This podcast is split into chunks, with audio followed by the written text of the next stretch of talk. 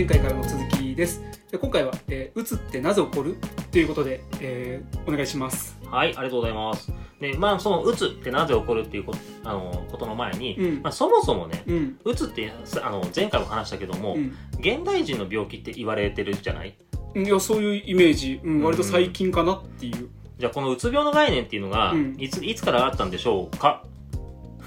質問コああクイズコーナー？あそういうこと？あったね。前、うん。ねコロナの時もあったね、このクイズコーナー。クイズコーナー。今俺投げられたんだ。うんごめんごめんオッケーオッケーオッケーえ任せて。大丈夫。ちゃんとちゃんと返すよ。えっとね。まあ言うてもどうなんだろうなんか明治以降ぐらいとかっていう感じじゃない？例えばわかんないけどここに300年とかさはいはいはいはっていう感じぐらいなのかな？ちょっとわかんないけどいはい。全然、おうんー、いいんじゃない？いいのかな？うん、うん、本当に？せうん、ほんとね、正解は、うん。紀元前4世紀。全然良くないじゃん。いや返してよ。全然良くないじゃん。俺めちゃくちゃバカですよちょっと待ってよ。いや、まだに、紀元前。紀元前4世紀。前ね。前前。じゃあ日本はこの頃何時代でしょ日本この頃って縄文とかじゃないの？う おお。正解合ってる？これ本当の話で、うん。あの縄文から弥生にちょうど移り変わるところ。ああ来たね。いやよかった。いや本当にこれ以上バカさらさなくてよかった。いやーいいねもう今ね結構ね汗かいてるから。まあだついでについでに言うと、うんじゃあ中国は？紀元前？うん。あれキングダムっていつあ紀元前じゃないキングダムって。すげえ！漫画ありがとう。当たったの？すげえ！あのねこれ本当にイヤピンって言っちゃっていいと思う。本当に？あの、まあ、正確に言うと、うん。あこれもね、これ、あの、単純に私が好きだから知ってるだけなんだけど、うん。紀元前220何年、あの、220何年かに、うん。あの、要は、秦っていう国が、うん。そのまさにキングダムの国が統一をしたのよ。いやーキングダム本当面白いよね。そう。そう。で、今さ、そうキングダムの時代って言ってくれたじゃない、うん。あれ、キングダムではあるけど、要は、あの時代って、うん。まあ、要は、まず正確に言うとちょっと分かれるんだけども、あの、要は戦ってた時代が500年あって、秦が統一したっていう話じゃない？あそうだよね。あのすごいめちゃくちゃ分かれてた時代だもんね。そうそうそう。うん。で、まさにこれは、この紀元前4、まあ、正確に4から5世紀らしいんだけども、うん。えっと、これはあの、春秋時代から戦国時代にちょうど移り変わるとこ。うんうんろ。なよくは春秋戦国時代って、あの、ひまあ、ひっくるめて、うん500年の戦乱の時代って言われてんだけど、あそこのちょうど、だから、まあ、まさにあの、戦ってる最中です。いやーよかった あさすがですね。よかったっててもう、あの、某歴史ラジオきのユ ヘビーユーザーですね。あいやもうそうそうそうそっちも大好きなんですよいやもう逆にそれでお前なんでそんだけわかんねえんだよいやいやいやいやいやいやいやいや。あじゃあ、まあ、あの、ラジオのユーザーということで、これ最後になりますが、うんえー、っと、ヨーロッパ。おーおまさかの3つ目。いやヨーロッパ？実はこれね、さっきの話だけど、某歴史ラジオでうん。扱ってたんですよ。スパルタ？お！マジ？当たった？すげえ！あの、まさにペルシア軍がうん。スパルタをうん。倒したのがうん。紀元前480年。だからまさにこれぐらい。おおすごい。もうドキドキが止まらないよ。すげえ！すげえ！いやーった。え、や、すげえな、あのラジオの、やっぱりべ、やっぱりヘビーユーザーの時あるね。ずっと聞いてる。いや、今感動した。よかったってうん。すごいすごいすごいすごい。おおでこれまさにほんまあそう、まあ本当に今スパルタとかそこら辺になってくるんだけども、うん。で、この概念を作ったのはヒポクラテスっていう、ヒポクラテス？うん、もうん。う名前の漢字からでも、ああ、あそこら辺の人だなってうん。分かりやすいじゃない。アテネとかギリシャの方かな。あ、そういうことです。まさにおおなんかちょっと今日絶好調だね絶好調だよ、今日。いやーすごいな今日のクイズ、ほほぼ完璧よ。いきなり投げられてびっくりするけどね 素晴らしい。そうそう。で、この人が、その、えっとね、その、打つと、うんまあ、そうあの、この前ちょっとまあ比較で出した層っていう、うんまあ上がったり下がったりので、で、この人が打つ、まあメランコリー。これ実は今でも、まあ通じる言葉なんだけども、メランコリ？ーメランコリー。うんそう。っていう言葉、これがさ、打つ、打つを表してますよ。で、逆に、そう状態をマニマニー？そう。マニーっーお金？て思うよね。お金もらったら確かにテンション上がるけど っていうことじゃないかなあ、いい覚え方、いい覚え方。あ皆さんも使ってください あいい覚え方や、ほんと。そうで、まあ、このね、あの、まあ、実際どういうふうに分類したかっていうのは、うんまあまあまあ、古代の医学の話で、うん今では通じないんだけども、うんでもこのメランコリーっていうとマニーっていう言葉自体は、要は、うつとそうっていう言葉自体は、今でも使える。あ今でもこれで通じるんだうん。場所によっては全然使えうんるっていう。うんだからそれぐらいやっぱり今、まあ、その、まあ、歴史として、うつって結構実は古いんだよっていう。へえうん。だから今人間社会ともそのうつは繋がってんだけども、うん。じゃあここでじゃあそもそもこんだけ長いううつって何っていう話をしようかとうん。今回のテーマに入ろうかと思うんだけども、うん。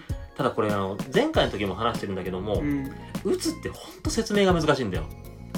いや本当に前回もちょっとね俺からもうん。おっちゃんに聞いたけどなんかこう割と言葉としては本当にみんな知ってると思うんだけどん。なんかねそのそれこそこう気持ちが落ち込んだとかうねん。うつだわとかってなるけどじゃあその本当にこう病気としてのうつって一体何なんだっていうのはあるよね。今本当にそうであくまで何かの原因があってそういう気分が塞ぎ込んでる状態がうつなんだけども、うん。じゃあその何かの原因が何かっていうのは本当分かりにくくてうん。ある本、まあ、ある研究者は要は脳のエネルギー脳の、うん。まあ、脳のエネルギー源ががもう足りなくなっちゃってる。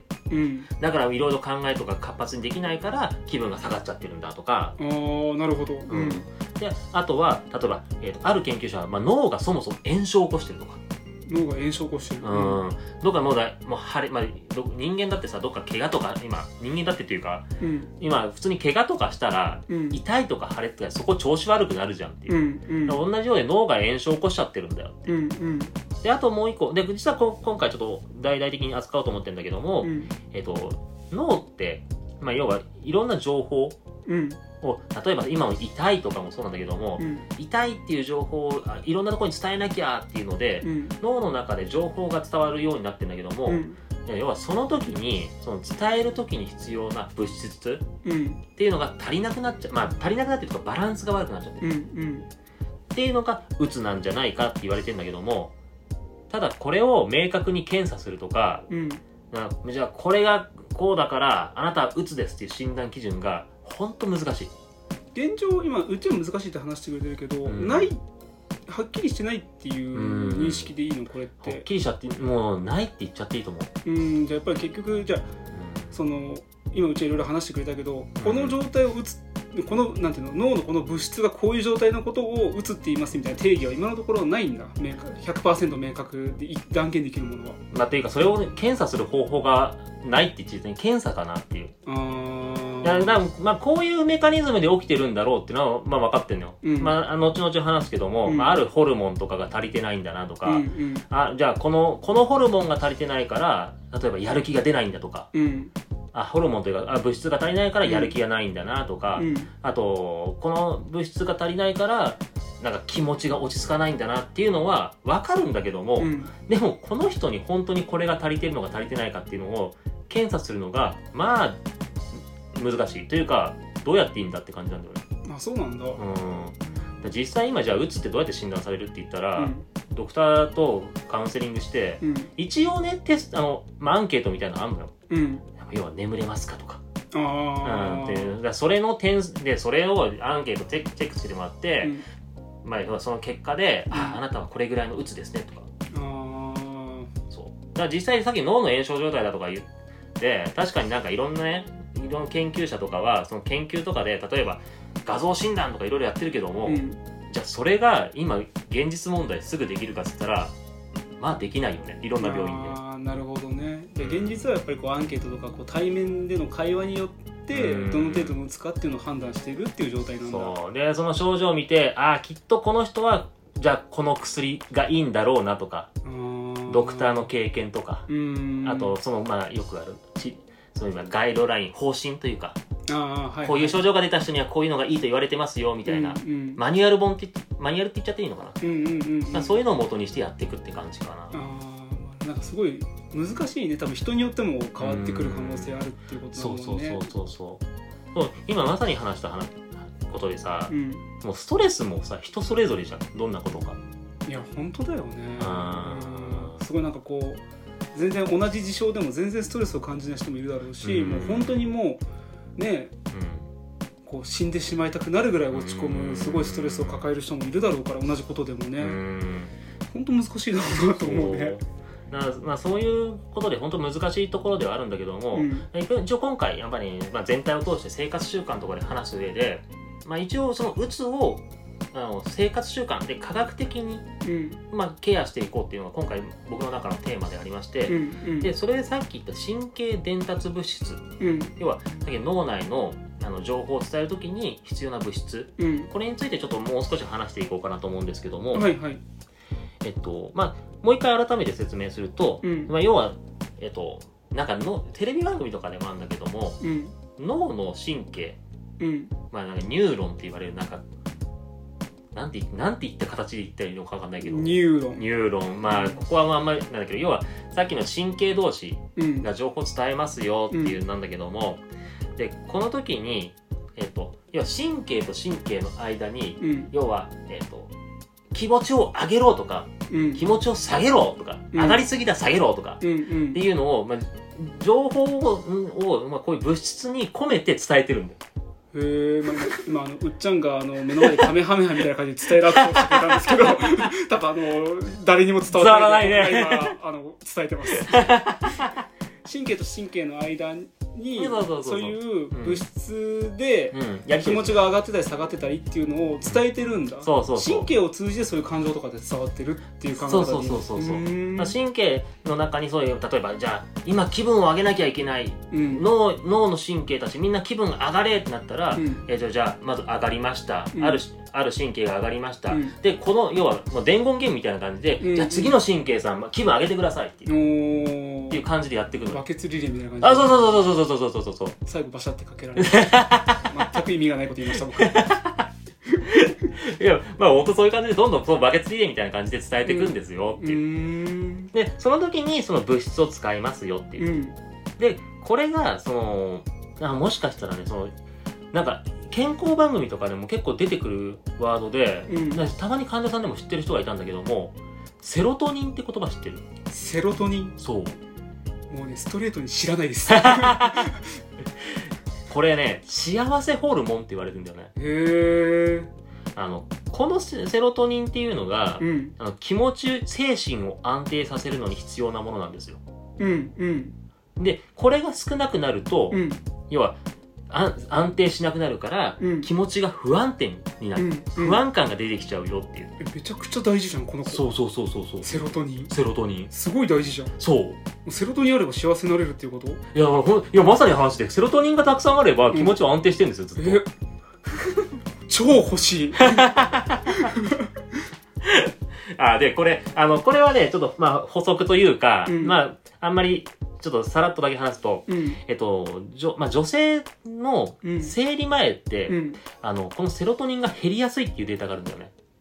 あそうなんだ。うん。うん。あこれはあくまでその女性ホルモンの,、うん。あのまあさらっとなんですけどエストロゲンっていうホルモンがあるんだけども、うん。これが生理前ってなんか減ってくんだけども、うん。あのこれとセロトニンがなんか結構一緒に動くっていうデータがあるんだよあそうなんだ。そう。だからそれでエストロゲンが減ってくるからセロトニンも減ってくる、うんうん。ってなると生理の時に女性が不安感を感じるっていうのは、うんうん。こういうメカニズムなんじゃないかって言われてる。あじゃあもうなんていうんだろうそのもうしょうがないって言ったらあれだけども、うう体のメカニズムとしてそういうふうになっちゃうんだ。もうなってるっていう言っちゃってもいいんだもん、うんだからそまあこれはまあお今まあこ本当補足でもう男性でも生理があるとかどうこう言ってる話もあるんですけども、へえいやもうちょっとどっかで聞きたい、うん まあでも男性の生理は女性ほど重くない。あまあなってる人ごめんなさいね。っていう。うんうんうん。うん。でまあそういうのも、まあ、女性の方がやっぱり生理っていうのは一般的になるんだけども、うん。やっぱり女性の生理はこういうのもあるから、うん。もう不安感になるのは仕方ないんだって思ってもらってほしいしだからこれのラジオ、まあ、ぼ今僕らもそうだけども、うん。女性が生理前でイライラするのは仕方ない、これそれはもうそういうもんだと受け入れるしかない まあ、あのね、あの男性方でもし、でもそういうこともね、あの知っておくとすごい大事ですよね。そうそうそうそうそう、あでもう一個あの今そのセロトニン話してでこれはもう少しねなんかちょっと分かりやすいワードなんだけどノルアドレナリン。ん？ノルアドレナリン。うん。ノルうん。アドレナリン？そう。アドレナリンはなんかあそうそうそうそう。あのこう興奮してる時のアドレナリンだけどそう。そのアドレナリンと関係あるのあ本当あもう本当にね今ちょうどそれ説明しようと思って、うん本当ありがとう。うん。これノルアドレナリンとうん。アドレナリンはすごい似てる物質なのよ。うん。であの構造も似てるしただあのちょっと作用する場所とかがちょっと違うよっていうだけでうん。今話してとくれた通りうん。アドレナリンと一緒でこのノルアドレナリンは興奮うんをさせるよっていう、だ興奮まあだ言い方を変えると意欲を上げてくれうんるやる気を出してくれる。うん。うんっていうもの。だこれが足りなくなると、うん。今度はその意欲とかが出なくなるよね。ああやる気がなくなっちゃうっていう状態になるんだ。そう。でなんかこのセロトニンセロトニンがなくなればうん。不安感が出る、うん。ノルアドレナリンが減ればうん。意欲が減る、うんうんうん。だこれがやっぱりうつ、まあ、うつの時にはやっぱりこういうのが足りてないんじゃないかなって一般的に言われて。るあ今回だからあのうっちゃん。があの、うんフォーカス当ててるのはこういう物質が足りなくなることがうつのそういう一つの原因であるから、うん。っていう話そうそうそうそうなのでそれに対してどうしていくのかっていう。そうん。だから今今回じゃなくて次回の時に、まあ、ちょっとうつの薬の話をしようと思ってるんだけども、うつの薬っていうのはもう今まさに言ったこの2つとかにうん。焦点を当ててるんだよね、へえなんかこのセロトニンとノルアドレナリンっていうのはすごいね。なんか、うん。俺もすごい知りたいわ。なんかこの2つがどうやってなんかその出るのかとか増えるのかとかね。で次回はそのうつの薬について話をしていきたいと思います、了解です。わかりました。じゃああの本日は以上ということで今日はどうもありがとうございました、ありがとうございました